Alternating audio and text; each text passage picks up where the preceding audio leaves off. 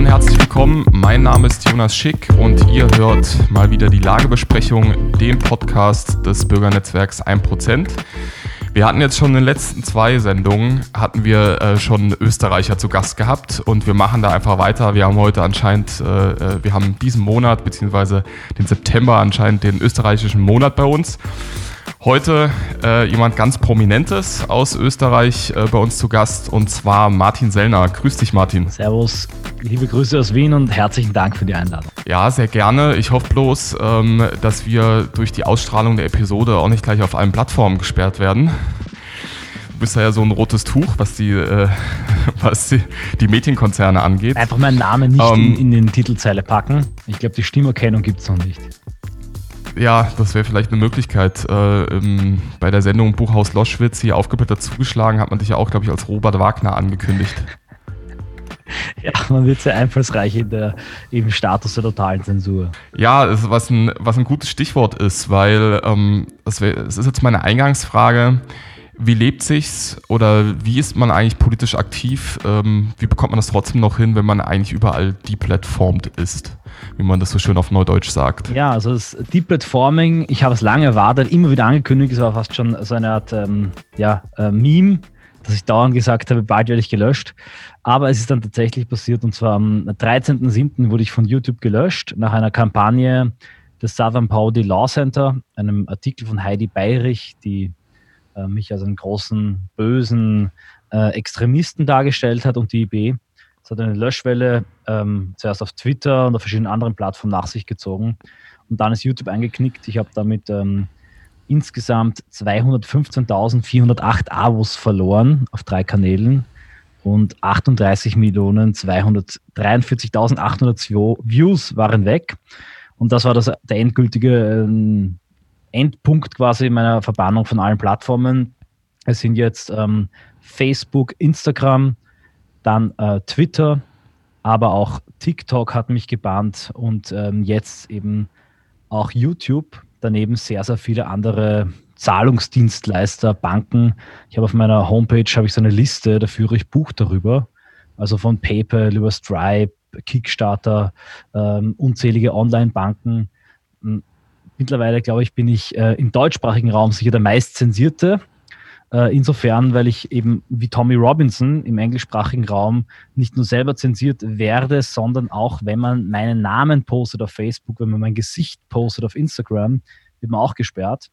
Also meine Ehefrau ähm, kann zum Beispiel auch keine Fotos posten, wo mein Gesicht zu sehen ist, weil sonst wird, werden die Fotos gelöscht und der Account wird dann gesperrt. Um, ähm, also es nimmt schon sehr, sehr groteske Züge an. Äh, das kann man wirklich sagen. Vor allem, also das was mir jetzt gerade so in den Kopf geschossen ist, ist, du bist ja meines Wissens nach für nichts irgendwie nachweislich verurteilt. Also es gibt keine Verurteilung wegen Volksverhetzung, äh, jetzt äh, einem Tatbestand, den es ja zum Beispiel in Deutschland gibt. Dann gab es ja auch dieses, ähm, äh, diesen ganzen identitären Prozess, ähm, war der noch dieses Jahr oder letztes Jahr gewesen? Also auf jeden Fall vor kurzem, an dem ihr ja auch freigesprochen wurdet. Also es besteht ja eigentlich gar kein äh, juristischer Anlass dafür. Kein, keinster Weise, du hast völlig recht. Also in jedem Strafverfahren bis jetzt haben wir nur einen Freispruch nach dem anderen kassiert. 2018 war da, äh, das Verfahren wegen krimineller Vereinigung. 2019 haben auch mit großem Trara begonnen die Ermittlungen wegen terroristischer Vereinigung. Die sind dann in sich zusammengebrochen. Die Razzien wurden alle für illegal erklärt. Ja. Also wurden in jedem rechtsstaatlichen Verfahren bisher freigesprochen. Ich bin ähm, ja äh, so unschuldig wie ein, äh, wie ein Ministrant, habe eine komplett äh, weiße Weste, aber es ist einfach die Behauptung. Es ist halt die Behauptung, äh, wir wären böse Rechtsextreme, die wird so oft wiederholt, bis ein Dämonisierungsgrad da ist. Und dann hast du halt den Hetzmob, den Linken. So funktioniert das, die Plattformen, die so lange Druck ausüben gegen jeden und alles, bis die dann aus Angst einknicken und ähm, dich von jeder Plattform sperren. War das dann erstmal nicht, oder ich kann mir das natürlich sehr, sehr ja, eingreifend vorstellen, das, was du gerade eben schon erwähnt hast, dass wenn man dir deinen großgewachsenen YouTube-Kanal, den du ja schon sehr, sehr lange betreibst, was ja auch in Form von, also ist ja, ist ja dein Kind, äh, was du, wenn man so sagen möchte, über lange, über lange Zeit großgezogen hast.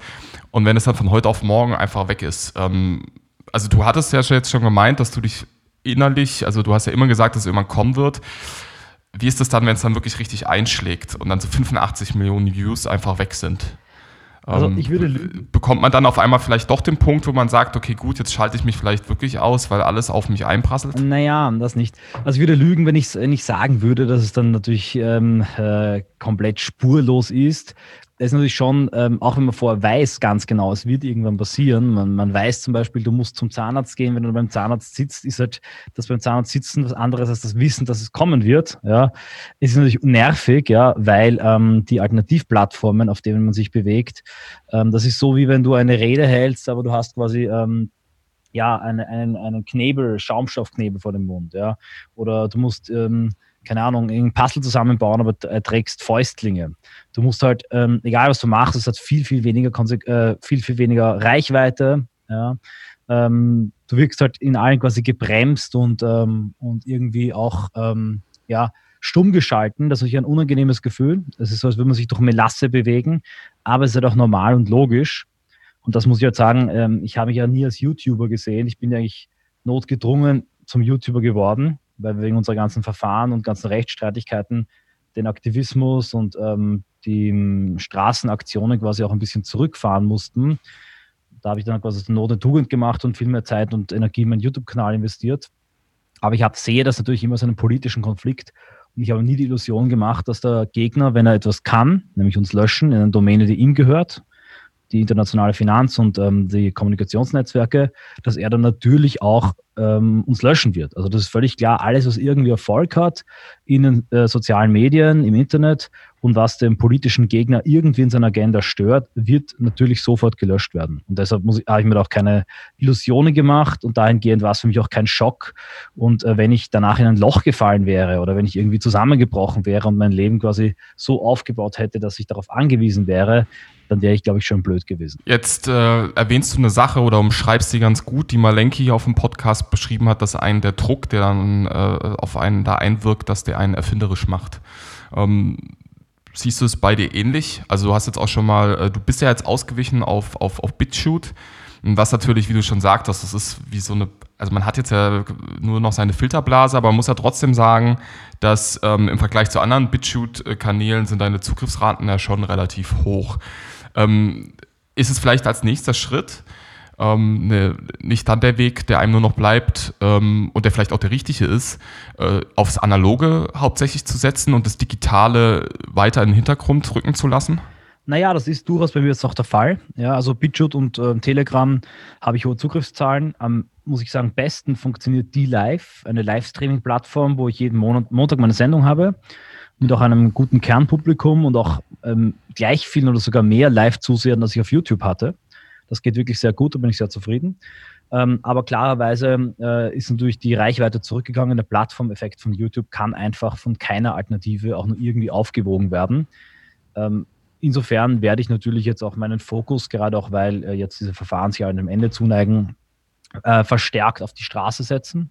Vor allem, man muss sagen, als ich vor zwei Jahren begonnen habe, auch so mit Polit-YouTube und vor drei, vier Jahren mit dem politischen Vlog, gab es da in der Form noch fast gar nichts. Ja. Und jetzt in den letzten Monaten, gerade mit der Corona-Krise, gibt es ein derartig reichhaltiges Informationsangebot an Leuten, die auf YouTube politische Schlagzeilen vorlesen und kommentieren. Das meine ich nicht despektierlich, ja, dass es mein Fehlen jetzt, glaube ich, nicht wirklich ein Problem darstellt. Ähm, was natürlich ärgerlich ist, ist, dass ein, eine Reichweite für die Mobilisierung verloren geht. Was auch immer wieder ärgerlich ist, ist, dass zum Beispiel du dich nicht mehr wirklich wehren kannst. Also gerade jetzt gibt es wieder Vorfälle und ähm, irgendwelche Terror-Antifas haben ihre Accounts, die autonome Antifa Wien hat ihre Accounts auf Twitter, Facebook und Co. und verbreitet Lügen. Und ich kann gar nicht mehr antworten auf Twitter, Facebook und Co., weil diese Plattformen mich gesperrt haben. Das heißt, ich muss quasi ähm, mitlesen und mitansehen, wie auf diversen Plattformen Lügen mich verbreitet werden ähm, und irgendwelche äh, Unsinn quasi gepostet wird und ich kann das gar nicht mehr kommentieren oder richtigstellen, weil ich da gesperrt bin. Aber ich gebe dir auch recht, ähm, es sollte uns eben auch zeigen, dass wir uns nicht verlassen können auf soziale Medien.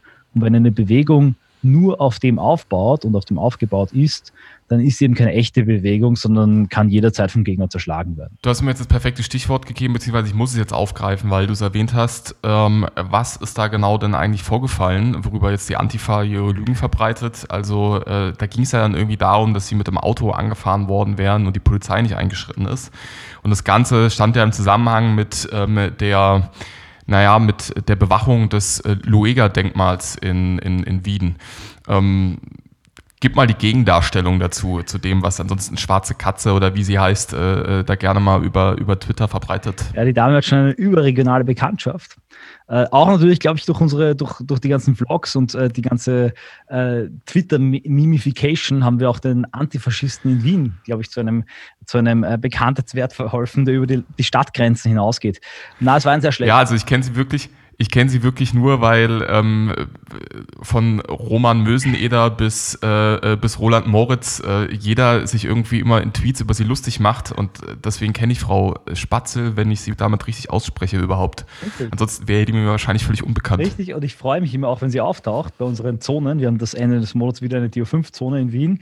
Ich hoffe sehr, Julia, falls du das hörst, komm unbedingt vorbei. Die Leute warten schon auf dich, die Leute bringen schon Energy Drinks mit, um sie zu bereichen. Unser Abschirmkommando freut sich auch immer ganz besonders.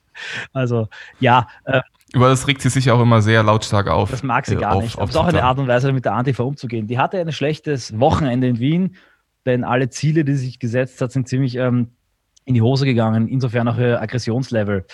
Äh, soll ich jetzt mal nur auf diesen einzelnen Vorfall eingehen oder gleich mit der Demo anfangen und allem? Oder?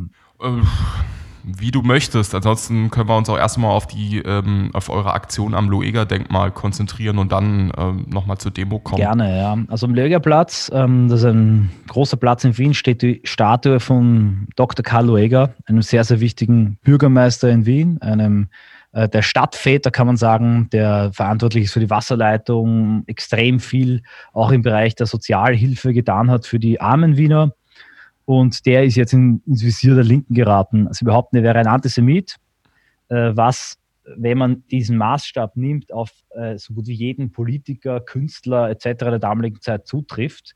Loeger war gemäß seiner damaligen Zeit kein ähm, herausragender oder besonders extremer Antisemit, aber das ist im Endeffekt ein Machtbeweis von diesen Leuten. Sie wollen die Stadt umgestalten, alles umbenennen und wollen alles, was ihnen nicht ins Bild passt, äh, zerstören und abbauen haben das schon bei einigen Straßennamen gemacht. Gleichzeitig äh, gibt es in Wien eine Stalin-Gedenktafel, eine Che Guevara-Büste. Man kennt das übliche Spiel. Es geht nur um Macht. Es ist ein heuchlerisches, verlogenes ähm, Machtspiel der Linken, dass sie, wo sie eben ihre Kulturpolitik ausleben ähm, am Bildersturm. Und diese Statue wollen die Linken eben äh, zerstören und sie wollen äh, haben, dass sie umgekippt wird, umgestaltet wird oder abgetragen wird und sie wollen das erreichen durch ständige Skandalisierung, Seit Wochen wird sie ständig geschändet mit ähm, Spray-Attacken. Das hat so begonnen im Zuge dieser Black Lives Matter ähm, Affäre mit diesen globalen Statuenzerstörungen. Und wir haben dann im Sommer schon dagegen gehalten, indem wir Nachtwachen organisiert haben. Und nun ähm, hätten diese Sprayereien entfernt werden sollen vor der Wienwahl, die am kommenden Wochenende stattfindet. Und um die Entfernung zu verhindern, hat so eine Künstlergruppe eine, auch eine Art, eine bezogen auf unsere, auf unsere Wache, nämlich an, eine Schandwache organisiert. Also sie sind da, haben da den ganzen Tag immer eine angemeldete Veranstaltung, stehen da rum und haben dann am Beginn der Woche ebenfalls noch einmal das Denkmal verunstaltet mit Beton. Das heißt, sie haben, sie haben so äh, Schande in Beton gegossen und dann das Denkmal ähm, anzementiert und angeklebt ja, mit so einem Baukleber, um die Entfernung der, der Spray, Sprayereien zu verhindern. Soweit so ähm, absurd in der Clownwelt. Und dann haben unbekannte Aktivisten sich kurzerhand entschlossen, dagegen vorzugehen, äh, sind dort hingegangen und haben vor den entgeisterten, entsetzten Augen der ohnmächtig zusehenden Schandwächter mit Hammer und Meißel diese Buchstaben entfernt. Das heißt, dann groß in die Medien gegangen. Am selben Abend fand auch eine weitere Nachtwache vom Patrioten statt, der sich circa 20, 30 ähm, Rechte angeschlossen haben. Dann gab es 50 Antifas, die auch dort waren. Die Polizei hat dann diese äh, Gruppen auseinandergehalten, quasi einen ähm, äh, Ring gebildet um die Rechten, weil die Linken auch wieder mal immer die Aggressoren waren. Und danach kam es dann beim Abmarsch der Gruppen zu einem Angriff von äh, 15, 20 Antifas, die beim Wegfahren ja, ein ähm, äh, IB-Auto, in dem der Leiter der, von die Österreicher, äh, ich und noch ein anderer drin saßen, angegriffen haben. Also gegen die Scheiben getreten, eine, ähm, Rückspiegel abgetreten, äh, auf die Scheiben geschlagen. Also man hat, gemerkt, man hat ihre Frustration angemerkt. Wir sind dann weitergefahren, ist auch einer auf die Motorhaube gesprungen. Ja, ist im Endeffekt ähm, wurde das Auto beschädigt, wir sind mit dem Auto weggefahren, ähm, haben sofort eine Anzeige wegen Nötigung und Sachbeschädigung erstellt und die Linken behaupten jetzt, wir wären in eine, in eine Gruppe an Demonstrierenden hineingefahren, was natürlich eine völlige Verzerrung der Tatsachen ist. Aber ich vertraue natürlich darauf, dass die Polizei, die das auch beobachtet hat und ähm, äh, ja, äh, hier auch aussagen wird, was wirklich passiert ist und ähm, dann der Rechtsstaat ähm, hier Recht sprechen wird. Also ein einseitiges Reframing äh, linker Kräfte eines ähm, ja, sagen wir mal, äh, eher aufgeladenen Auftritts von Ihnen als von euch. Ja, also auch die Fotos, die Sie gepostet haben, dass immer vermummte Leute von Ihnen wie auf das Auto einschlagen und sich draufwerfen. Ähm, ich will jetzt auch nicht dazu viel, viel, zu viel dazu sagen, wenn ja, es zum Verfahren kommt. Wir haben unsere Aussage bei der Polizei gemacht. Ja. Ich sage nur, was immer lustig ist, ist, dass die Linken so empört reagieren, ja, wenn sich ihre Opfer wagen zu wehren oder, oder sich nicht verprügeln oder umbringen zu lassen, wenn, wenn ähm, dann Rechte es wagen, mit Regenschirmen zu verhindern, dass sich ähm, Antifa-Fotografen Outing-Fotos machen, regen sich auf, die Pressefreiheit wird behindert, wie gemein, wir dürfen die Rechten nicht fotografieren und outen eine Frechheit. Ja? Und wenn dann ein Auto sich einfach komplett kaputt schlagen lässt, ja, und wenn die Waffen dabei gehabt hätten oder vielleicht haben, die Scheiben eingeschlagen hätten, wäre das ähm, extrem gefährlich gewesen für die Insassen. Wahrscheinlich hätte das Auto vielleicht auch umgekippt, keine Ahnung, man weiß es ja nicht, ja. Und wenn das dann, wenn sie das nicht machen dürfen, dann beschweren sie sich ganz fürchterlich und sie vergessen dabei immer, dass es immer sie sind, die widerrechtlich, terroristisch, extremistisch andere Kundgebungen angreifen, Leute angreifen, Leuten auf den Zeiger gehen. Ich muss sagen, sie können sogar noch sehr froh sein, dass wir so friedlich und so sanft sind und wirklich immer, de, immer deeskalierend reagieren, ja, wenn wir so, uns so verhalten würden wie sie, nämlich so aggressiv und so gewalttätig, dann würde es ganz anders ausschauen. Tun wir aber nicht, ähm, weil wir für, für blöde Spiele nicht eingehen. Ich halte es immer nur wieder für sehr, sehr lustig, wie wehleidig und wie, wie ähm, in was für ein Film diese Leute leben, dass sich dann beschweren, wenn sich die, die Nazis, die sie jagen und crashen wollen, nicht crashen und jagen und fotografieren lassen. Ja, das ist immer ein sehr, sehr, also völlig paradox und äh, ein absolut lächerliches Spiel. Ähm, auch gerade jetzt so im Hinblick vor diesem jüngsten Fall, den es dann Konstanz gegeben hat, wo man dann mit 30 Leuten äh, bei der Wohnung der Eltern auftaucht und äh, dann irgendwie noch den, den Vater oder Stiefvater noch äh, äh, Verletzungen zufügt. Also das ist also schon der absolute Hammer. Naja, ähm, wie dem auch sei, wir wollen jetzt ähm, den Linken gar nicht so viel äh, Aufmerksamkeit eigentlich schenken. Ähm, du hattest es jetzt schon erwähnt, die Österreicher, ähm, das ist jetzt ja, also das ist jetzt eine Vereinigung, wo du jetzt in der letzten Zeit relativ viel Zeit reingesteckt hast, äh, das Ganze aufzubauen. Ähm, was ist das Ganze oder was ist der, der, der Sinn und Zweck dieser Vereinigung? Also ich muss gleich äh, berichtigen, die ganze Vereinigung, die ganze Gruppierung wäre nicht möglich ohne jetzt der intensiven Arbeit, insbesondere von Jakob Gunacker, der auch das Ganze leitet und vertritt, einem Wiener, jungen Wiener und äh, vielen, vielen anderen Aktivisten, die sich da wirklich ähm, sehr, sehr reingehängt haben seit ähm, Anfang 2020, wo es gegründet wurde. Die Österreich ist eine Art patriotische Bürgerbewegung. Man kann jetzt den Vergleich mit Begida ziehen, wir würden noch nicht scheuen. Der Unterschied ist halt der, dass es wirklich eine österreichweite, äh, nicht auf eine, auf eine stadtbezogene Bewegung ist. Wir haben uns zum Ziel gesetzt, ähm, hier eine Bewegung aufzubauen, die inhaltlich ein Gegenkonzept zum Bevölkerungsaustausch ausarbeitet, also eine Art ähm, Programm, aber nur bezogen auf Bevölkerungs- und Migrations- und Identitätspolitik, um äh, vor allem rechte Parteien äh, damit zu beeinflussen und zu inspirieren und in einer aktivistischen Hinsicht das gesamte Kernpotenzial überzeugter, bereits ähm, weltanschaulich gefestigter Patrioten in Österreich zu organisieren, zu sammeln und zu mobilisieren. Das haben wir, ist das Ziel von DO5. Da haben wir glasklare auch ähm, Überlegungen ähm, gehabt, so Strategiepläne, Analysen quasi des politischen Feldes in Österreich. Und unser Ziel ist es jetzt in den nächsten Jahren, genau aus dieser, diesem Potenzial eine starke und schlagkräftige, friedliche und demokratische Bewegung aufzubauen. Also in seiner Funktion eigentlich sowas wie eine klassische NGO. Exakt. Oder äh, oder erfüllt zumindest äh, gewisse Aspekte dessen, was man mit einer NGO verbindet. Wichtig ist auch hier die Frage, die vielleicht, äh, ich, ich will sie nicht vorwegnehmen, aber ist das jetzt die IB oder wie steht das zur identitären Bewegung? Ja.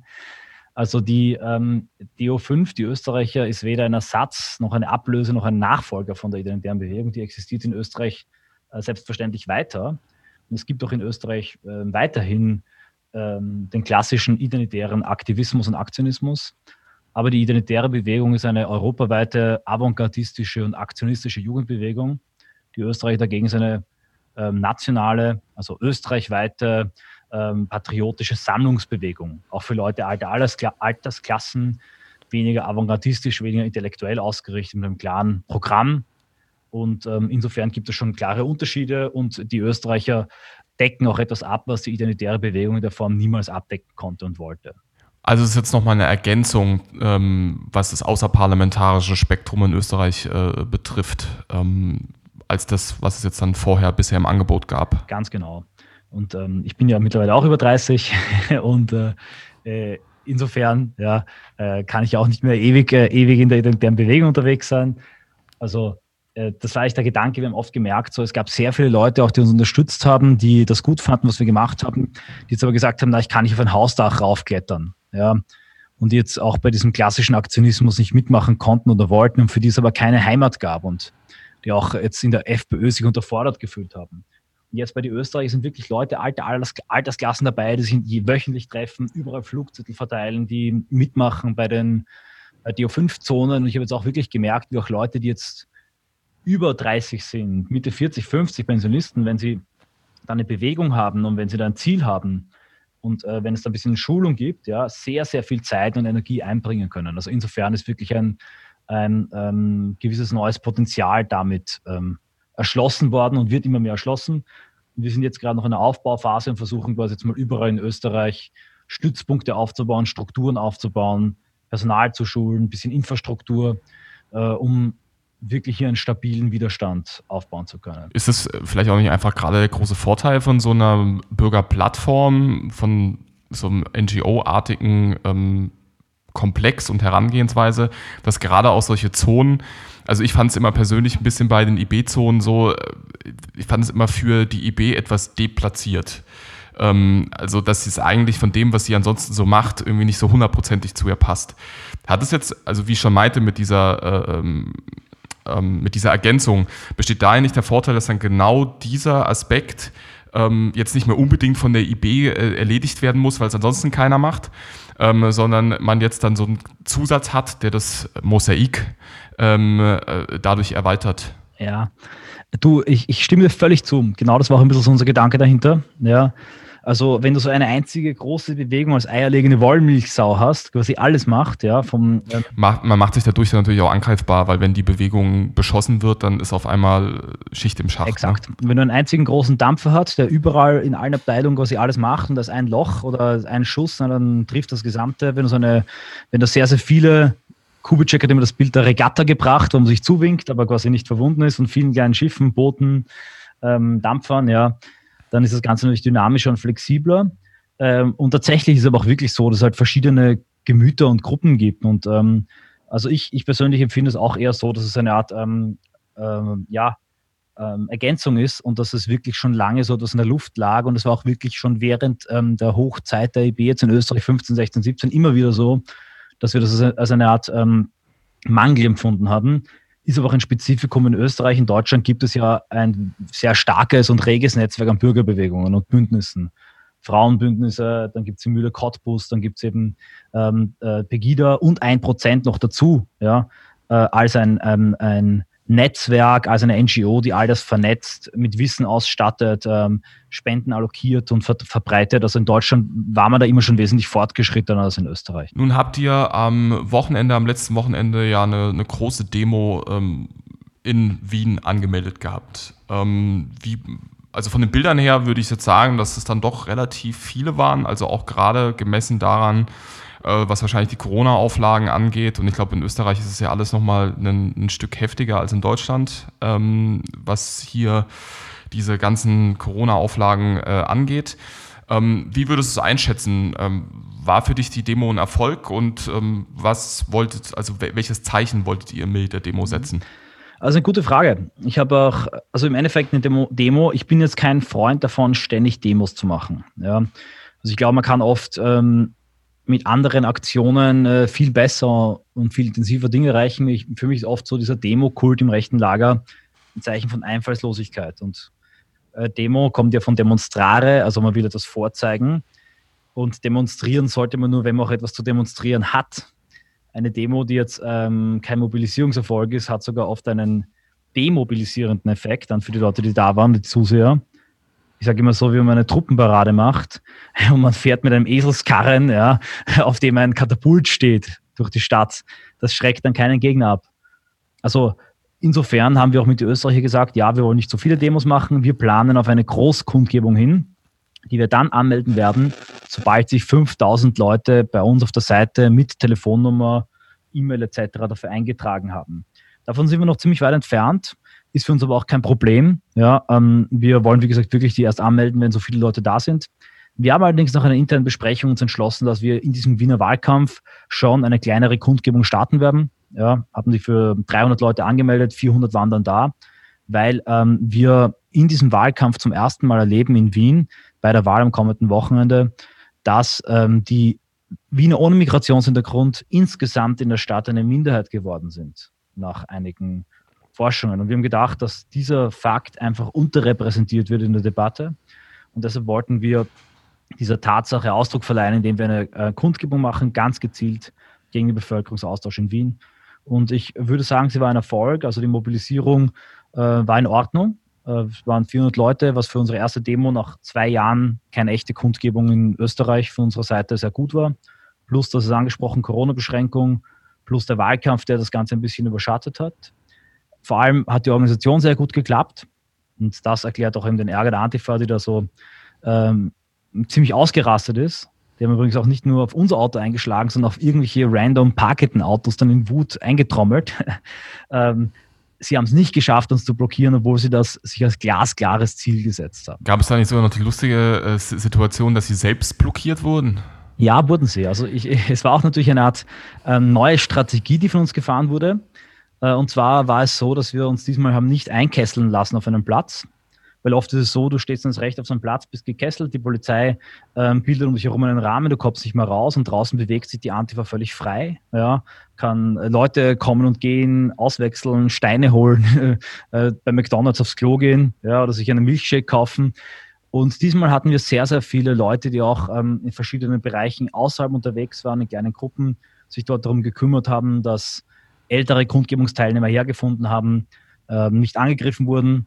Das hat auch äh, Roman gemacht. Dabei ist auch dieser, dieser aus dem Zusammenhang gerissene Schnappschuss entstanden. Da hat er nämlich einen, einen älteren Demo-Teilnehmer vor einem Antifa-Angriff beschützt.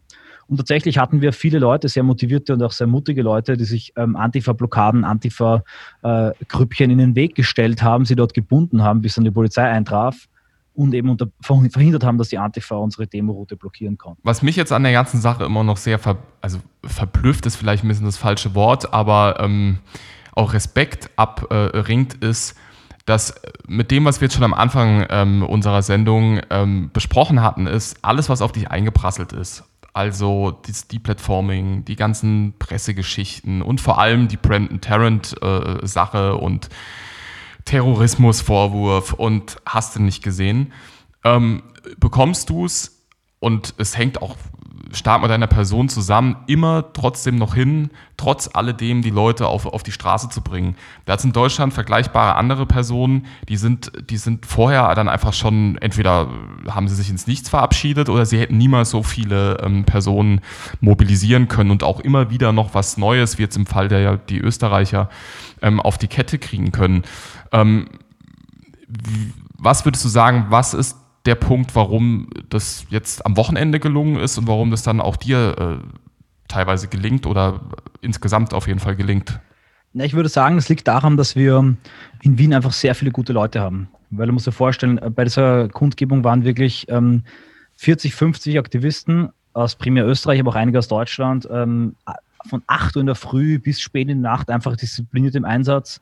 Manche haben an der Demo gar nicht teilgenommen, sondern waren den ganzen Tag an einem anderen Punkt irgendwo äh, stehend, weil es einfach wichtig war für unsere Strategie. Und äh, insofern bin ich einfach dankbar und froh, dass es so gute Leute gibt. Und wir haben halt auch in der Zeit der letzten zwei Jahre, wo wir aufgrund der Repression nicht viel machen konnten, ähm, auch sehr viel ähm, Bildungsarbeit, Schulungsarbeit betrieben, Sport gemacht und da auch sehr viele gute Leute binden können. Also ich kann auch noch sagen, also es wird sicher noch einiges jetzt äh, kommen aus Österreich und Wien. Wir haben wirklich eine sehr gute Truppe, sehr gute Leute gerade. Und äh, ich möchte also darauf hinweisen an alle Zuhörer, also Aktivismus aus Österreich, äh, es gibt eine, eine Plattform, die heißt ähm, patrioten-in-bewegung.info. Äh, dort kann man so Aktionsberichte hinschicken und die werden dann veröffentlicht. Äh, da wurden auch schon einige aus der BRD hingeschickt, aus Berlin. Und ähm, wenn man sich für Aktivismus in Österreich interessiert, die werden dort veröffentlicht. Also zusammenfassend kann ich sagen, nee, es ist einfach, erstens, ähm, ich habe einfach nicht vor, irgendwie aufzugeben und es gibt einfach etwas, was mich antreibt und jeden Tag ähm, nicht einschlafen lässt und in der Früh aus dem Bett reißt. Das ist dieses völlig ähm, unterentwickelte, aber gigantische Potenzial, das es im patriotischen Lager gibt. Und Gott sei Dank eben genügend Leute, die dieselbe Vision teilen, die auch diszipliniert sind, die sich jetzt nicht von Lamoyanz, Zynismus in diesen Online-Halbwelten ja, ähm, runterziehen lassen und die bereit sind, diszipliniert äh, mit einem Zurückstellen ihres eigenen, eigenen Egos und ähm, ja, der eigenen Erlebnissucht an diesen Sachen mitzuarbeiten. Wenn es die Leute nicht gäbe, wäre mir das gar nicht möglich, äh, solche Sachen zu starten, zu organisieren. Und deshalb danke ich an der Stelle auch allen Leuten, äh, wenn sie zuhören und auch wenn sie nicht zuhören. Das wollen wir gerne mal so stehen lassen. Ähm, aber abseits der, der, der ganzen aktivistischen Arbeit ähm, gehört ja dann auch immer noch die, die theoretische Schulung dann mit dazu.